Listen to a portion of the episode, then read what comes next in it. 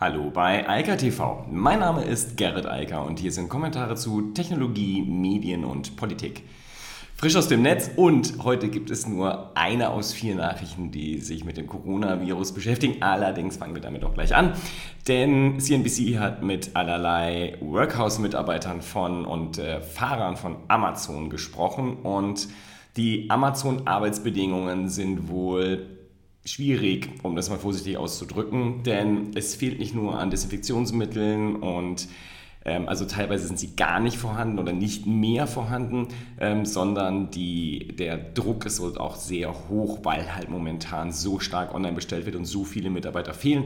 Wir hatten das jetzt schon ein paar Mal. Amazon sucht gerade weltweit 100.000 neue Mitarbeiter für exakt diesen Bereich, also für die Lager und für, die, für den Amazon Logistics Bereich, also die die ähm, Auslieferdienste und Fahrer, die dort halt dann unterwegs sind. Das Ganze ist einfach sehr unschön und irgendwie auch logisch. Und ich glaube, es ist halt auch vermessen davon, den Helden der Arbeit sozusagen zu sprechen. Das ist ja die Konnotation, die in den USA läuft, aber auch hier in Deutschland, wo halt von bei Krankenschwestern oder dem Aldi-Kassierer dann gesagt wird, das sind sozusagen alles Helden, die hier sozusagen freiwillige Dienst äh, machen. Tatsächlich ist es schlicht und ergreifend so, in den USA natürlich noch viel schlimmer als hier, die müssen arbeiten gehen. Das ist der ganze Punkt, weil sie sonst schlicht und ergreifend ihre Miete und Rechnungen nicht bezahlen können. Und in den USA gibt es halt auch kein Kurzarbeitergeld oder irgendwas, irgendeine Möglichkeit, erstmal auf Arbeitslosenhilfe äh, sozusagen weiterzuleben. Das ist alles nicht existent. Das Gesundheitssystem eine Katastrophe und äh, logischerweise arbeiten die Leute also entsprechend weiter, obwohl sie sich damit dem Risiko einer Infektion aussetzen und ja nicht nur sich selbst, sondern halt auch Familienangehörige, die vielleicht auch älter sind oder zur Risikogruppe gehören insgesamt eine sehr unschöne Situation. Ich denke, Amazon muss da nachliefern, insbesondere halt für den Schutz der eigenen Mitarbeiter sorgen. Denn dass die arbeiten, ist natürlich eine herausragende Leistung und insofern sollte sie zumindest nicht nur finanziell honoriert werden. Amazon hat ja schon die Gehälter angehoben, sondern halt auch der Schutz der Mitarbeiter dann entsprechend erhöht werden. Alles andere ist meines Erachtens inakzeptabel. Ich habe gerade gesagt, es ist nur eine, aber es sind tatsächlich fast zwei, denn wir reden über Zoom. Allerdings es geht nicht um das Coronavirus, aber Zoom ist natürlich im Moment super interessant. Sehr viele Leute nutzen es zum ersten Mal. Also Videoconferencing ist in, weil viele das Homeoffice erstmals äh, frequentieren oder jetzt stärker frequentieren. Und Zoom ist halt einer der, der marktführenden Anbieter in dem Bereich für Videokonferenzsoftware. Und Deshalb ist natürlich jetzt auch diese und allerlei andere Software stärker unter, den, unter dem Auge der interessierten Gruppen, wie zum Beispiel der Sicherheitsexperten. Und die haben jetzt gerade festgestellt, dass, oder auch Privatsphären-Experten, äh, die im Moment sich das dann genauer anschauen und festgestellt haben, dass Zoom munter, also vor allem die iOS-App, munter Daten an Facebook schickt. Das ist eigentlich nichts Besonderes, denn die äh, Zoom benutzt halt das, äh, die Facebook-Entwickleroberfläche, um Zoom zu entwickeln, für iOS auch und äh, für andere Apps, die sie rausgeben.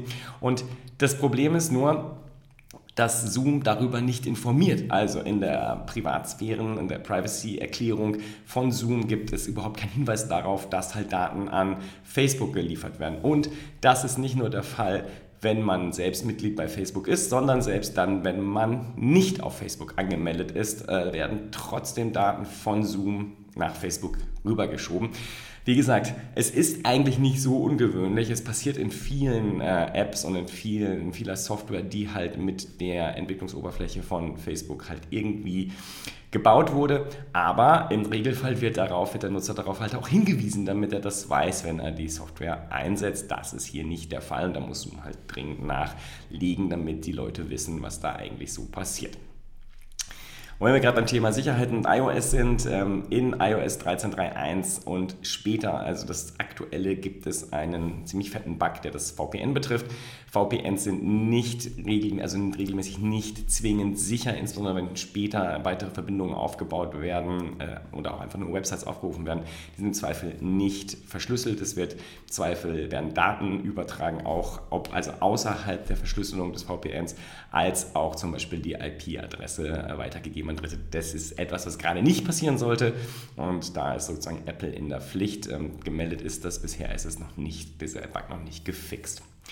So, jetzt noch eine nette Nachricht. Also zumindest eine sehr spannende, finde ich zumindest. Block One, das äh, ist ein ja, ein Anbieter für die neue, das neue Thema, das neue Internet, äh, und zwar auf der Blockchain.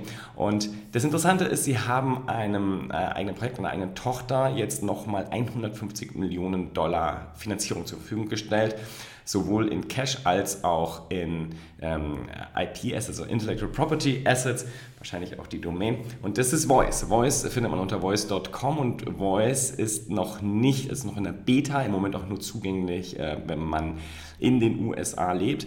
Aber Voice hat halt etwas vor, was äh, hochgradig spannend ist, nämlich ein soziales Netzwerk zu bauen, das auf einer Blockchain basiert und auch äh, dafür sorgt, dass diejenigen, die dort Inhalte, vor allem längere Posts natürlich machen, dann auch monetarisieren können darüber. Besonders wichtig ist aber, es geht vor allem darum, dass die Inhalte klar rückführbar sind äh, zu ihren Autoren. Das ist so einerseits wichtig für die Moni äh, Monetarisierung, aber halt auch wichtig für das Thema Missinformation. Also um klarzustellen, woher die Informationen kommen und halt auch rückzuschließen äh, auf die entsprechenden User. Das ist eigentlich die, Haupt, die Hauptidee dahinter, also Informationen qualitativ aufzuwerten in diesem sozialen Netzwerk. Da sind ja ganz viele im Moment dran. Und natürlich, die Blockchain ist dafür eine optimale Lösung, weil halt für jeden einzelnen, für jedes einzelne Element immer klar ist, von wem es stammt, was es ist und leicht bewertet werden kann.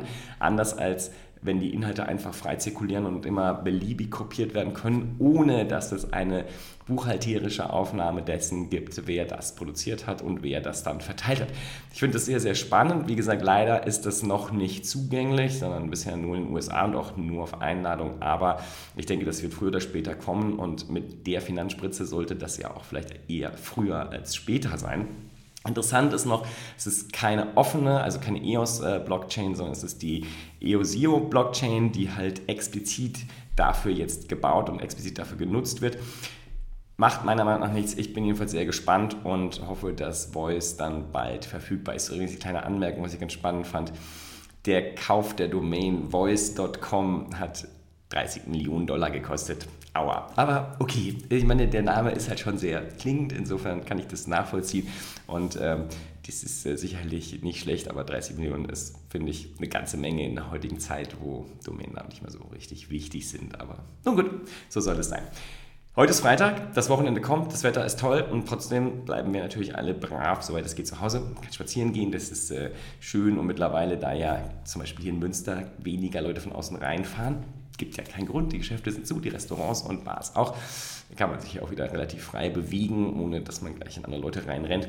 Ähm, aber ansonsten gilt halt weiter die Devise Social Distancing, also Abstand bewahren, auch übers Wochenende, auch bei wahnsinnig gutem Wetter und ähm, ja, weiterhin Videokonferenzlösungen nutzen auch Zoom, aber da muss man halt damit leben, dass man an Facebook sendet. Das wissen Sie auch alle.